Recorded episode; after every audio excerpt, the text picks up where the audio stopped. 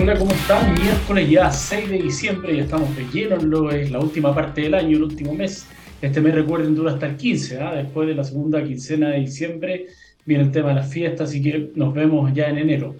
Oye, hoy día tenemos un tema súper entretenido que es desde el punto de vista de la empresa pequeña y mediana empresa en realidad, de cómo una pequeña y mediana empresa puede enfrentar la ciberdelincuencia. Es una, empresa, es una conversación que tengo recurrentemente. Ayer, de hecho, martes 5, me tocó dar una charla respecto al tema de la nueva ley de delitos personales, que entendemos que va a estar ya promulgada publicada en enero de 2024. Y ahí están todas las empresas eh, que no tienen obviamente la misma infraestructura que una gran corporación para poder realizar esta adaptación y esta adecuación. Recuerden además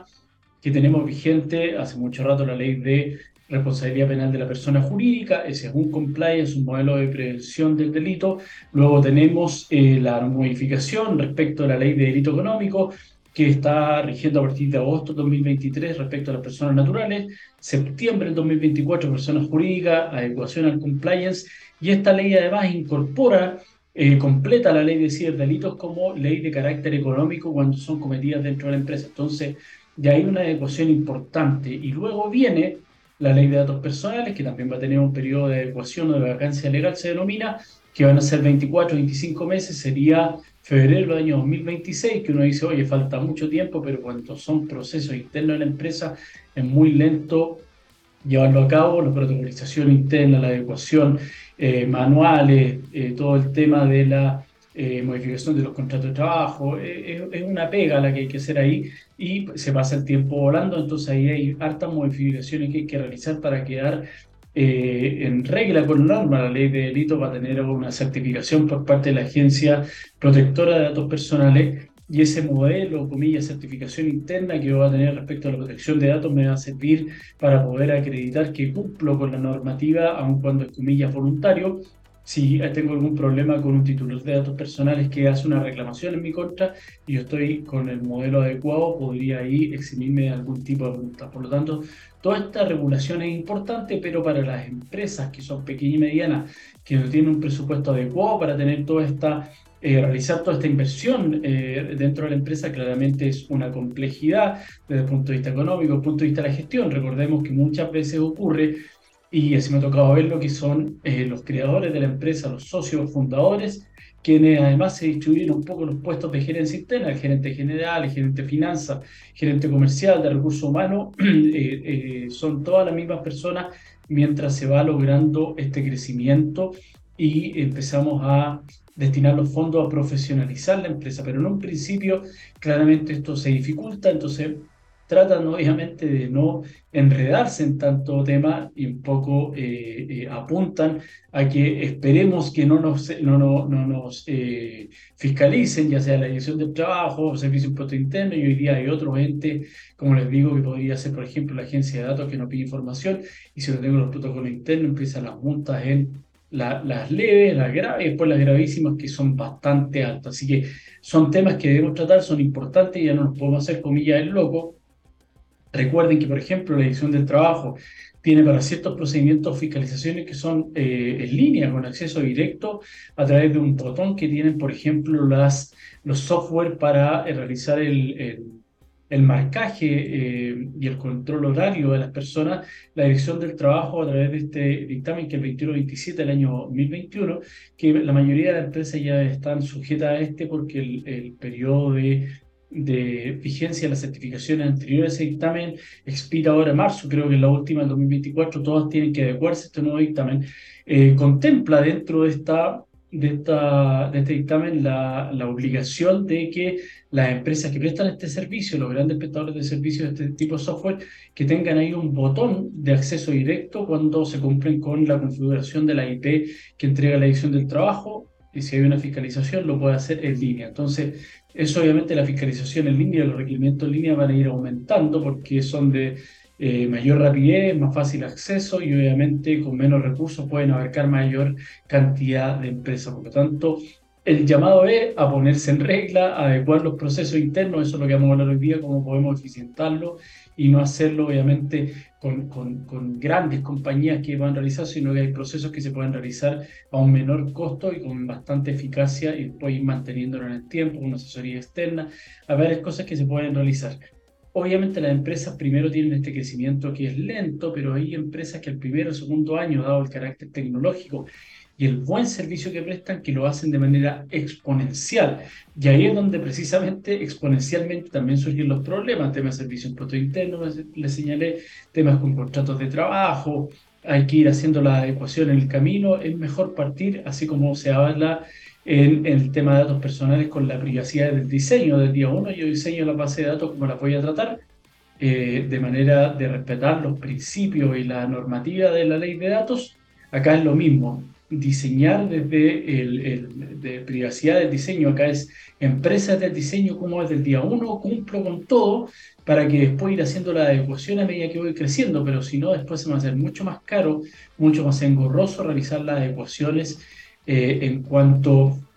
a la empresa le aseguro, porque lo he visto, esos procesos también son mucho más caros y, estoy expuesto a el riesgo siempre de la fiscalización. Y todo esto, obviamente, unido a la, y al tema que nos convoca, la, la exposición que yo tengo frente a los ciberdelitos hoy día como empresa que estoy en el, en el tema digital,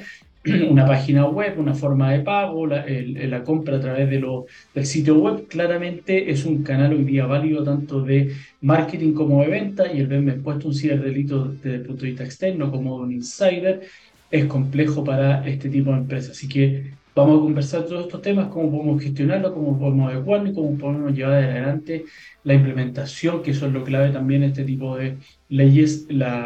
dentro de la empresa 4.0, sobre todo en la pequeña y mediana empresa. Recuerden, nuestro programa está auspiciado por Ciber Legal, eh, nos dedicamos al tema de las charlas, particularmente de digitalización, higiene digital, cultura digital, tanto a nivel de directorio, gerencia y factor humano en la empresa para precisamente prevenir de este tipo de ciberdelito y hoy día también estamos tratando particularmente lo que es la ley de ciberdelito unido a la ley a la nueva ley de datos personales que hay empresas ahí que van a tener que realizar esta adecuación que va a ser obligatoria. Así que los dejo invitados para que visiten nuestra página web de Ciber Legal, está todo nuestro catálogo de servicios y se pueden comunicar con nosotros para agendar una reunión. Nos vamos a ir con la primera canción del programa que es One Right Now de Post Malone y The Weeknd. Nos vemos a la vuelta. Estamos de vuelta, miércoles 6 de diciembre, 14 horas como siempre, en txsplus.com. Me gusta recordarlo siempre. Recuerden que después el programa está alojado en el podcast de TXS Plus. Nos pueden buscar ahí por programas en la página web. Eh, también a partir de mañana queda el programa completo, editado sin las canciones, en nuestra página web de, eh, perdón, en el YouTube de Ciberlegal. Ahí están todos los capítulos, desde el capítulo 1, desde marzo hasta esta fecha, y también pueden encontrar otras cápsulas respecto a diversos temas de ciberseguridad y legalidad. Oye, la semana pasada anunciamos ahí un, concursito que eh, promocionamos además en LinkedIn respecto de, eh, digamos, regalar un bag de ciberlegal a las personas que nos propusieran un tema, un invitado o algún, alguna sugerencia particular respecto al programa. Varias personas participaron ahí, me enviaron mensajes de WhatsApp, correo electrónico y también en, en la publicación que subí a LinkedIn. Así que al final del programa vamos a dar los nombres y se los vamos a entregar ahí como regalo de fin de año. Eh, agradecer además, obviamente, como dije en esa publicación, a la alta sintonía que tenemos del programa, que eh, tanto en línea como después en el podcast tenemos altas visitas, así que eso es muy bueno. Eh, volvemos al tema que nos ocupa hoy día, la empresa, la pequeña, la mediana empresa y cómo pueden en definitiva enfrentarse al tema de la ciberseguridad yo sé que mayoritariamente el, público que nos sigue, los, nuestros auditores, son eh, generalmente del área técnica y de seguridad y muchas de las cosas que uno conversa acá, si bien pueden parecer el desde obvio, para muchas empresas que no están destinadas al giro o dedicadas al giro de ciberseguridad, esto igual que hablar de física cuántica. Muchas veces cuando uno incluso les explica eh, cómo pueden robarle las contraseñas, cómo pueden acceder a través del Wi-Fi, de, un, de, una, de un OIT, de una impresora. Ellos quedan asombrados porque obviamente no tienen por qué eh, tener conocimiento específico referente al tema. Eh, eh, lo, hacemos con la parte técnica, con, con, ingenieros con los cuales trabajamos, le hacemos algún tipo de demostración, les contamos además cómo pueden vulnerar la privacidad, tanto desde el punto de vista interno como externo, y eh, quedan realmente asustados porque no se dan cuenta de los expuestos que están. Entonces, obviamente, el programa tiene, tiene hoy día, el, el, capítulo de hoy tiene la misión efectivamente de abrir un poco, concientizar a las empresas para que tengan claridad de que la inversión en ciberseguridad es mucho más barato, comillas, que eh, los gastos que pueden ocurrir, como el hecho de ser víctima de un ransomware, que no tengo la seguridad tampoco, si le entrego el dinero que me pide este ciberdelincuente, qué va a hacer con los datos, si efectivamente los va a borrar, si no me va a seguir capturando, si estoy hablando con un tipo que está eh, en el sudeste asiático, en Rusia, donde sea, ¿cómo sé yo que una vez que le pague a través de una criptomoneda va a efectuar la liberación de la información que me tiene capturada o me va a volver a cobrar sobre el mismo, si una vez que ya le pagué 5 mil euros, dólares, lo que sea, ¿cómo sé yo que me va a volver a cobrar 5 mil para liberarme o me libera solo parte de la información? Y eso, si yo lo llevo a la tabla ROSI, que lo que hablamos oportunidad en un programa en particular, que era este retorno de inversión en seguridad informática, haciendo un poco el símil eh, a la sigla en inglés, que es el retorno de inversión que yo tengo a través del ROI, del índice ROI, cuando hago una inversión de carácter financiero, acá es lo mismo. Eh, pasa a ser eh, de gasto, pasa a ser una inversión cuando yo determino a través del cálculo que hago de cuánto me costó a mí eh, levantar un servicio, cuánto, cuántas veces durante un año, por ejemplo, tengo una paralización, una denegación de servicios, tengo que, no puedo facturar, no puedo realizar las compras o las ventas de mi empresa, cuánto me cuesta eso calcularlo anualmente. Entonces yo puedo dividir determinar que si gasto 5.000, bueno, voy a invertir 8.000 en ciberseguridad, pero voy a llevar ese riesgo de 5.000 a cero, la inversión, por ejemplo, se va a recuperar en un año y medio. Eh, si es mayor porque estoy eh, realmente me falta invertir en servidores, en la nube, eh, firewall y estoy realmente solamente con un wifi y, y, manejo información, datos sensibles y realizo muchas transferencias, recibo mucho dinero a través de la página web, claramente voy a tener que hacer una inversión mayor y esa inversión podría ser en este caso a largo plazo, a tres años, cinco años. Pero puede ir desde un año, que lo he visto que hay que hacer ciertos ajustes desde el punto de vista técnico y legal, hasta eh, sí empresas que están muy desprotegidas y hay que hacer una inversión a largo plazo, pero cuando se dan cuenta de que ya no hay estos riesgos, primero por un lado, y segundo, no tienen estas interrupciones de servicio, les comenté, creo, alguna vez un, un cliente particular que eh, distribuía fruta al retail y en las fiestas importantes, que era por ejemplo 18 de septiembre, Pascua, Año Nuevo, eh, el retail hacía estos pedidos a estas tres cadenas grandes de fruta y les pedían eh, que cumplieran y dieran respuesta a ese correo electrónico que iban a poder cubrir con el requerimiento que le hacían dentro de 24 48 horas y el que no respondía pasaba al segundo lugar y así, y él estaba en el primer lugar y curiosamente en esa fecha no le llegaban los correos. Entonces, claramente se hizo un análisis de lo que ocurría y estaban siendo vulnerados, en ese caso, los servidores por parte de terceros, que debemos concluir, no hay que ser eh, experto nigerio para saber que había una, competencia ahí leal, un espionaje desde el punto de vista informático, y estaban accediendo a su fase y estaban desviando los correos para que no le llegaran esa fecha y ya, ya con esas solas tres compras y la pequeña inversión comparado con lo que hacía, eh, se,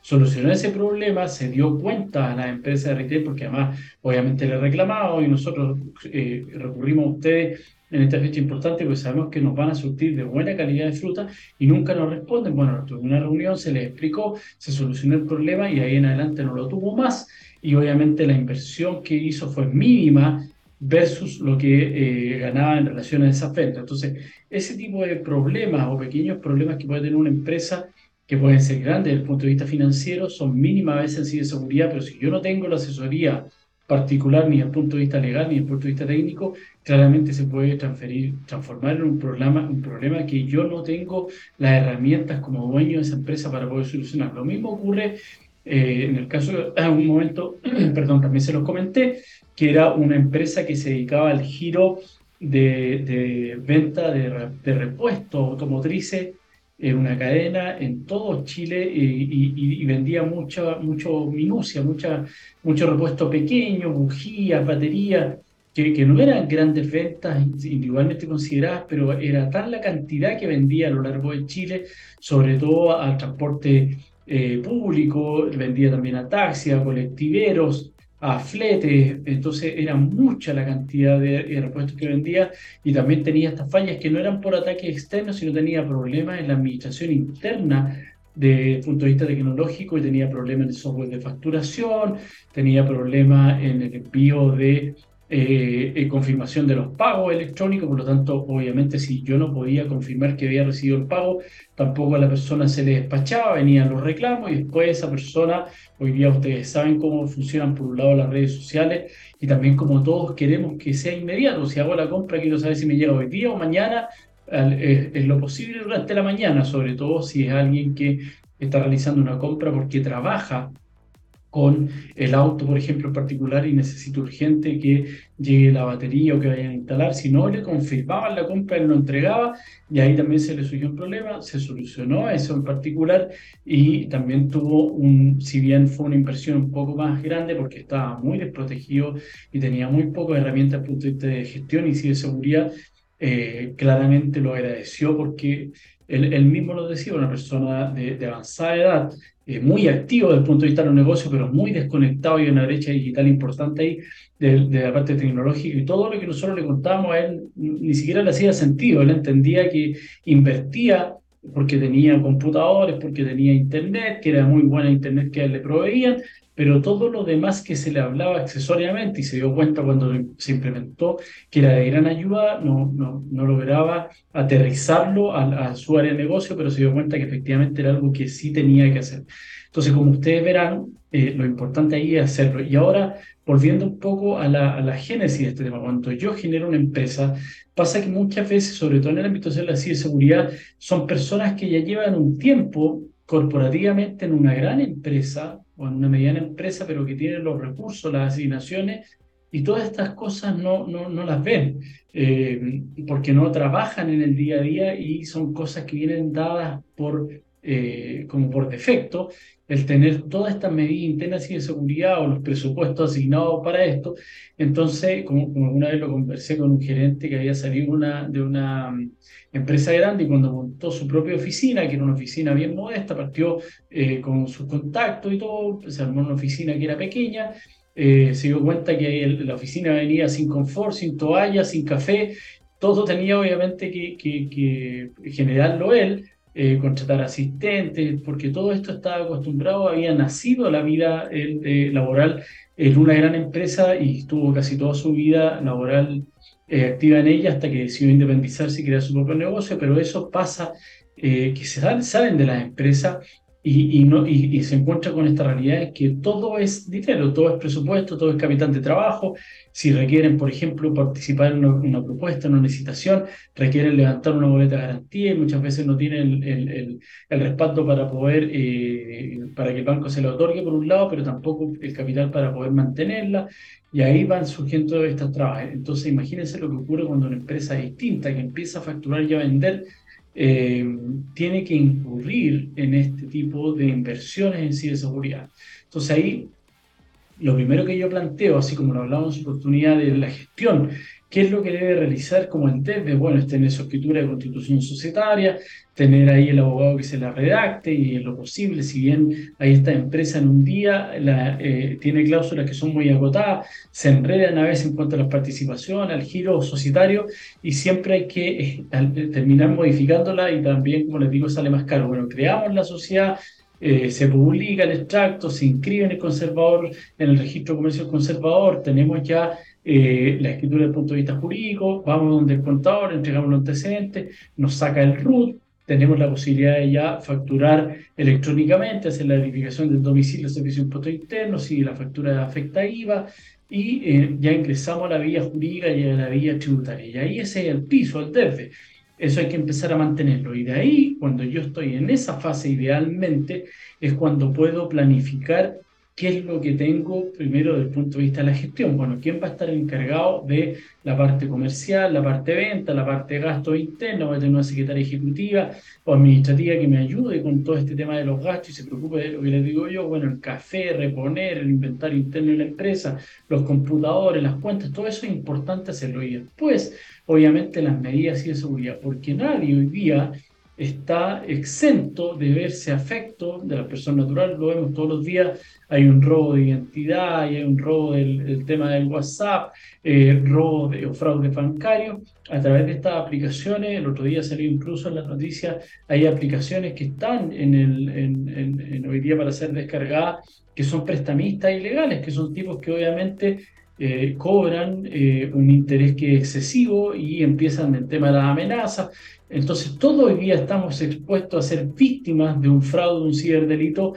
eh, bien sea porque usamos dispositivo móvil. Hay, hay, hay, yo conozco un par de emprendedores que ni siquiera tienen computador, no tienen oficina, están de, su casa, su apartamento, andan en la calle y su herramienta de trabajo eh, es la, la, aplicación que generaron, el teléfono, las formas de pago, cómo encargar a los proveedores, cómo hacer los despachos, todo lo hacen desde el celular. Entonces, si ellos no tienen las medidas de ciberseguridad, desde un antivirus, un firewall, medidas de protección en cuanto al Wi-Fi, eh, eh, claramente nos vemos expuestos a que una vez que somos víctimas de ciberdelito, todo lo que, comillas, nos ahorramos en este camino a la creación de la empresa, lo vamos a ver eh, botado a la basura porque no invertimos en lo que correspondía, que es esta inversión de ciberseguridad.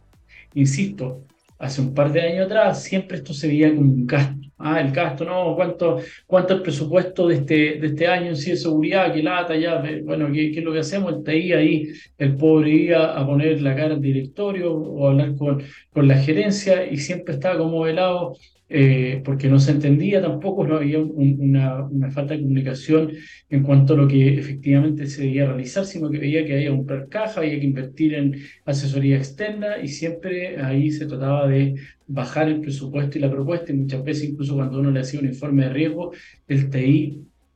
lo agradecía porque decía yo con esto puedo ir y fundamentar y respaldar de que estamos expuestos hoy día y, eh, y así lograr que se invierta en lo que corresponde, porque si no, la primera cabeza o el primero que tenéis que ir a dar explicación al directorio cuando seamos víctimas de delito soy yo. Y ahí no van a entender que tú no me dijiste, que no lo entendí de esa forma, de que si lo hubieras hecho énfasis en esto yo lo entendido, pero ahí con un análisis de riesgo y la exposición que están ellos hoy día, y el mapeo ahí de calor se puede dar cuenta de que efectivamente es una inversión en ciberseguridad y no un gasto. Eso siempre tiene que tenerlo claro pequeña, mediana o gran empresa. Está el establecimiento de los protocolos, los procesos internos, la inversión, la asesoría externa, legal, ciberseguridad. Todo eso lo vamos a conversar en la parte final ya del programa. Vamos a hacer este segundo break eh, y por qué es importante que ustedes lo tengan claro. ¿Por qué? Porque ahí lo vamos a aterrizar también. Se va a venir fuerte el tema del compliance, el tema del cumplimiento, a través de diversas normativas que van a ir eh,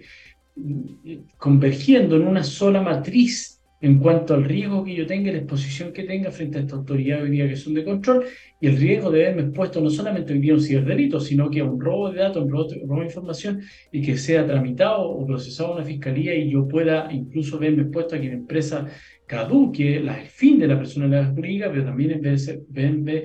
expuesto a altas multas por parte de la agencia de protección de datos y lo que es más terrible de todo, voy a estar ahí en un registro que es el registro de sanciones que va a tener esta, que contempla esta ley, pero también el prestigio reputacional. Recuerden, cuando algo de esta entidad pasa, lo hablamos un par de semanas atrás con el famoso caso Audios,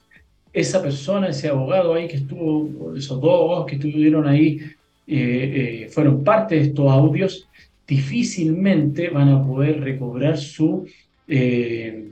prestigio reputacional frente al mercado. Todos, de hecho, salieron noticias que han empezado a salir los clientes que tenían, porque obviamente no quieren verse salpicados, cuestionados, manchados por eso. Hay un dicho que dice que la confianza sube por la escalera y baja en ascensor. Así que eso siempre hay que cuidarlo y cuidar sobre todo el prestigio reputacional que tenemos, que a través de las redes sociales, cualquier cosa que pasa, nos vemos expuestos de inmediato, se viraliza y eh, hay un juzgamiento incluso antes de una sentencia emanada de un tribunal si yo pierdo los datos o alguien ingresa a mi red, es grave, porque por ejemplo en mi caso, que soy abogado, verse expuesto los problemas que tienen los clientes o las demandas que, que puede tener un cliente eh, es grave porque son datos personales sensibles que yo debo manejar con esa calidad. Así que eso, nos vemos a la vuelta y nos vamos con la segunda canción del programa que es Tira y Collapse del gran Eminem. Nos vemos a la vuelta.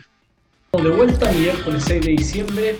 Recuerden siempre a las 14 horas a través de txsplus.com. Hoy al final ya vamos a hacer el Vamos a dar el nombre de los ganadores. Tenemos cuatro ganadores de, los Mac de CIE Legal y los temas van ahí. Eh, hay dos temas que no. Tres personas que propusieron un tema y una persona que, que propuso uno bien interesante. Así que los vamos a tomar eso y vamos a tratarlos con posterioridad. Les voy a dar los nombres y se les voy a enviar el Mac con foto y todo para que, para que vean que es verdad.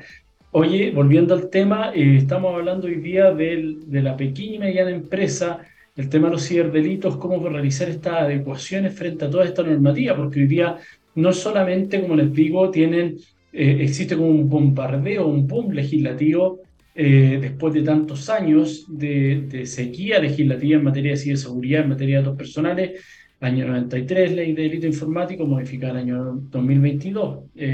29 eh, años después, año 1999, ley de datos personales, 2024, 25 eh, años después prácticamente se, modifica. Entonces, claramente no existe una cultura desde el punto de vista de la seguridad ni desde el punto de vista de los datos al interior de las empresas porque nunca tuvimos que cumplir con una normativa. Había que cumplir, obviamente, laboral, eh, existe una... Eh,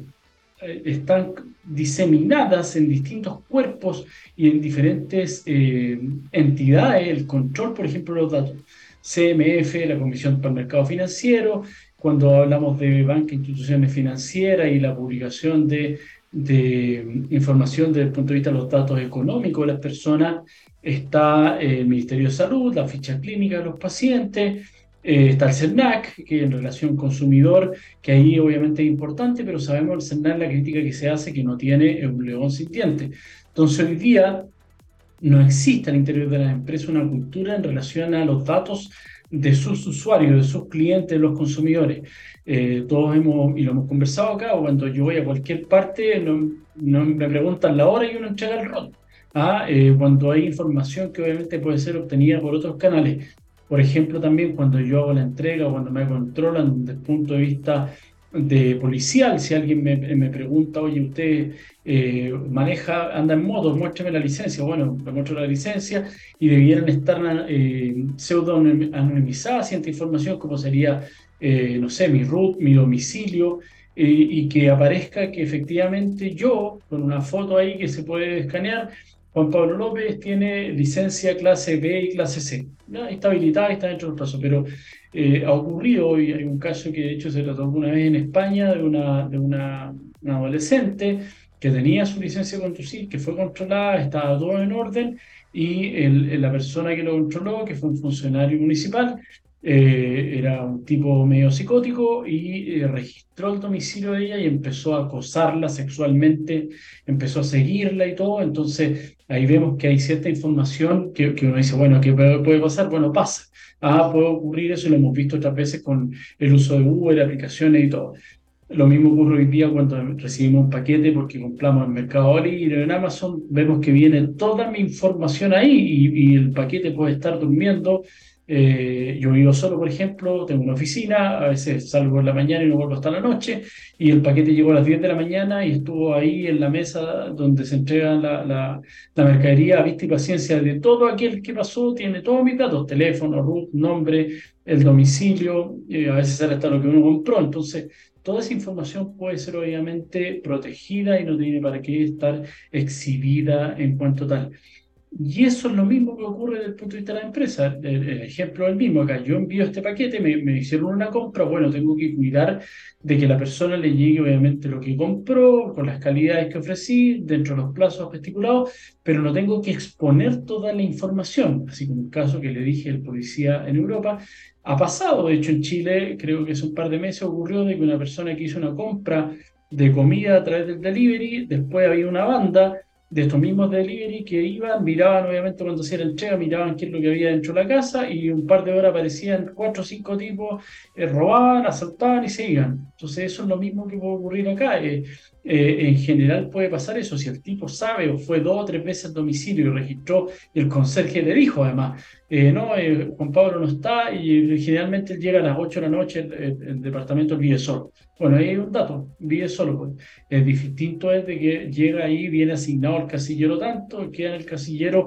y, y, punto. Entonces, toda esa información que hoy día circula libremente a través de datos va a empezar a ser obviamente protegida a través de, esta ley de datos que está a punto de dictarse y las empresas van a tener que tomar los resguardos de rigor, generar las certificaciones internas, los protocolos internos, los compliance, adecuar su política interna de privacidad y establecer, dice la ley, las medidas de seguridad necesarias para proteger esos datos. Ahí confluyen ambas leyes, ley de delitos, ley de, ciber,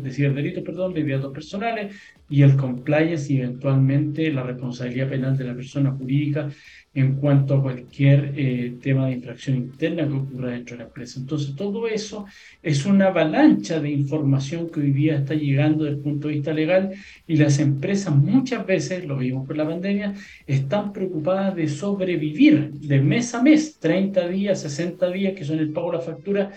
eh, ustedes vieron la, gran cantidad de empresas que cayó en cesación de pago y quebró porque se trabó la máquina, eh, el, flujo. Las empresas no quiebran porque no tengan bienes, quiebran porque no tienen liquidez, porque no tienen flujo. Durante la pandemia pasaron 60, 90 días donde todo se frenó porque efectivamente había un colapso a nivel mundial y hay muchas empresas que eh, se salvaron con algunas con los créditos eh, COVID que entregó el gobierno, eh, algunos perdonazos que existieron, aplazamiento, aceleramiento de pago por parte de las empresas del Estado, pero todo eso obviamente da cuenta del problema que tienen las empresas hoy día, que son particularmente el capital de trabajo. El capital de trabajo, yo trabajo en gestión interna de compañía desde el punto de vista de la ciberseguridad y legal, eh, el problema, cuando estoy sentado ahí con el financiero y nos cuenta las penas y los dolores, el, capital de trabajo se llama hoy día línea de crédito. Entonces nos dicen, oye, fui al banco a tratar de pedir más línea de crédito porque tenemos que cumplir compromisos, porque han estado lentos los flujos de caja y porque necesitamos levantar boleta de garantía y no me dieron, me van a responder en 30 días más, voy a ir a otro banco y ahí empieza el, sufrimiento y el peregrinaje de los eh, pequeños y medianos empresarios. Entonces imagínense que además me imponen esta carga desde el punto de vista del Estado. Recuerden que en compliance es eso, trasladar el riesgo, perdón, asumir el riesgo que tiene la empresa que yo estoy creando y prevenir la comisión de delitos o este tipo de hechos que usted, Estado, me dice, usted debe realizarlo porque usted está generando la actividad riesgosa, yo me voy a preocupar de fiscalizarlo, pedirle explicaciones, rendición de cuentas y eventualmente montarlo, pero yo no voy a asumir por usted el riesgo que implica los datos que usted está manejando. Para eso está usted, yo voy a dictar la ley, eh, ayer también se, se, dictó la ley marco de seguridad, entonces imagínense, hay una serie de normativas que antes no existía siquiera y vamos a tener que adecuarnos como empresa. Y ese es un proceso que puede ser tedioso, pero si nos abocamos a aquel, lo vamos a realizar. ¿Por qué no es bueno no inmiscuirse en este tipo de procesos?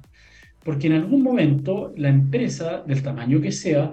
eh, y esto es bueno siempre recordarlo a propósito de la exponencialidad tecnológica, lo que hablan obviamente aquellos predictores del futuro tecnológico, nos dicen eso, hoy día puede crearse una empresa, hoy una pequeña empresa con una idea de un cristiano que tenga un pequeño capital, pero una gran idea, eh, en cuanto a, una solución tecnológica que también sea aplicada a gran cantidad de personas y puede hacer desaparecer de la Tierra a Amazon, que es el gigante tecnológico y el peso, el, tipo más, más rico hoy día del mundo, eh, puede hacerlo desaparecer porque las empresas tecnológicas tienen esa diferencia. Antes la, era la banca, que no sé, bancos del año 1800 iban creciendo, expandiéndose lentamente en el mundo. Hoy día una empresa tecnológica, una startup que se crea en Chile puede ser vendida mañana en la bolsa, eh, creada y generada a través de un capital y, ingresar a la bolsa de Estados Unidos y levantar un capital de miles de millones de dólares y hacer desaparecer empresas que hasta ese momento no existían. Siempre hablamos del caso Kodak,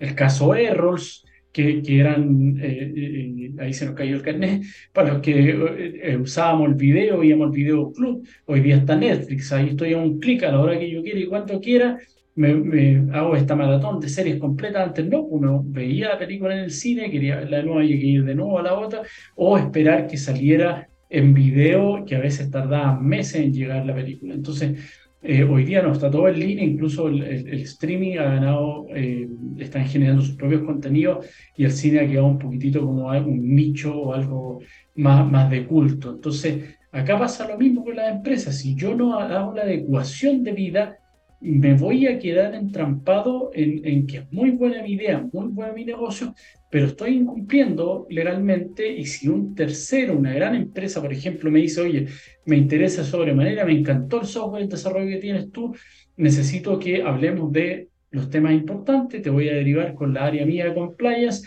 vamos a hacer un levantamiento de tu empresa, un due diligence que se denomina, vamos a hacer un análisis de los riesgos, y resulta que uno llega a la empresa y no tiene nada, tenemos la idea, tenemos software, no está registrado, no tenemos protocolos internos, no tenemos manejo de datos, no tenemos base, no tenemos legitimidad, nada. Entonces ahí, obviamente, mi idea que podía valer 10.000, vale uno, porque el tipo me dice, yo no puedo comprarte, no puedo adquirirte mientras regularice, no regularice todo esto, porque yo tengo eh, cumplimiento interno, entonces no puedo, no me autoriza el área legal, eh, no me autoriza tampoco el directorio a realizar la compra mientras tú no hagas esto. Y sabemos que una vez que yo ingreso en, ese, en esa dinámica de decir, bueno,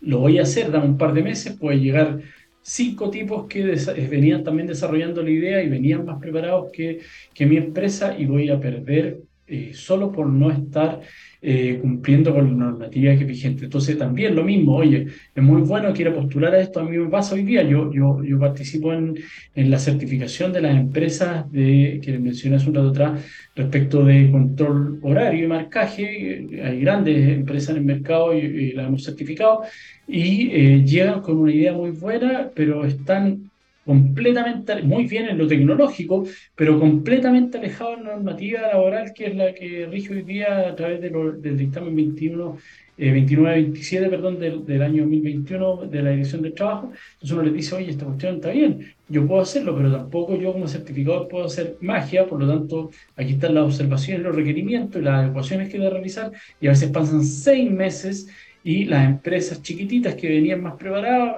me ha tocado certificar a empresas en una semana que han listas,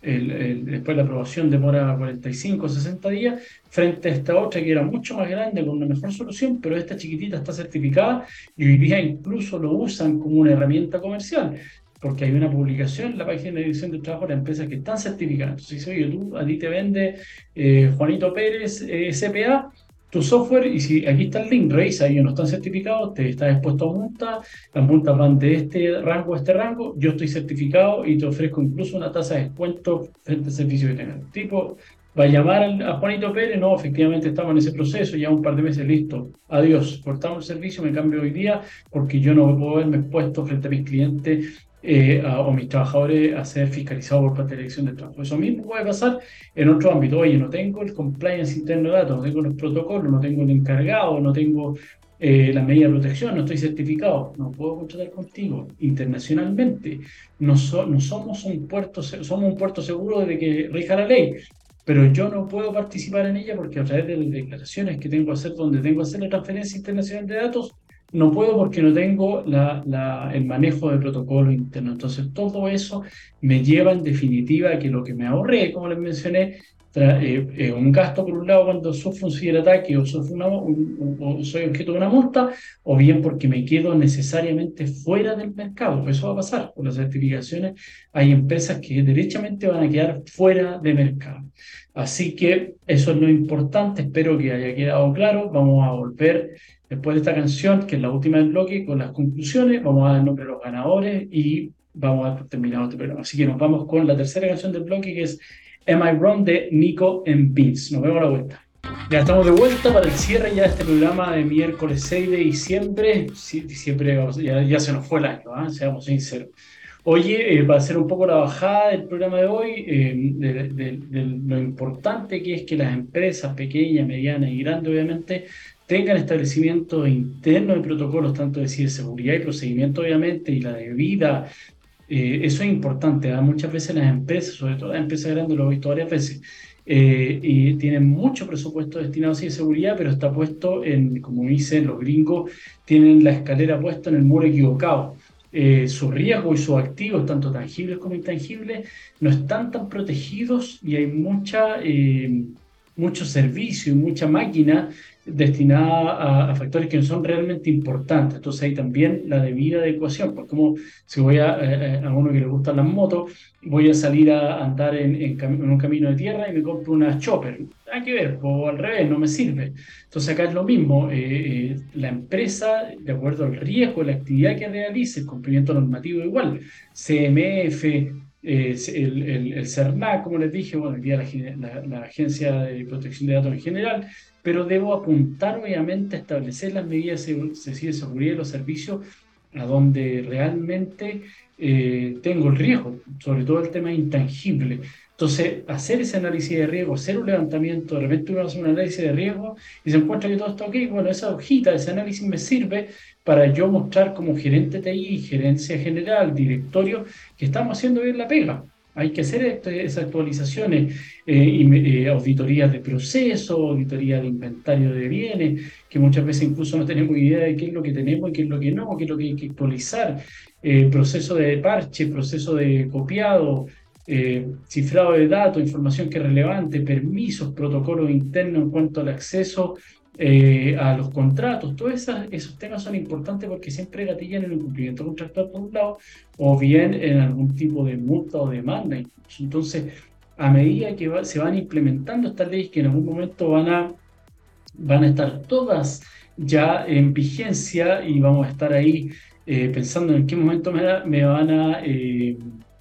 me van a fiscalizar y me, me pueden multar, es mejor hacer la inversión a largo plazo eh, hay tiempo, hay dos años para adecuarse al tema de datos personales sobre todo y paralelamente obviamente a la de seguridad que está ahí y hoy día ya está vigente y a la ley de delito económico que parte en septiembre del otro año y la otra a partir de marzo del subsiguiente, entonces un año y medio, dos años en general para poder hacer todo este tipo de adecuación que puede pasar incluso, como les digo, volando. Así que los llamo a eso, que eh, revisen sus protocolos y sus temas internos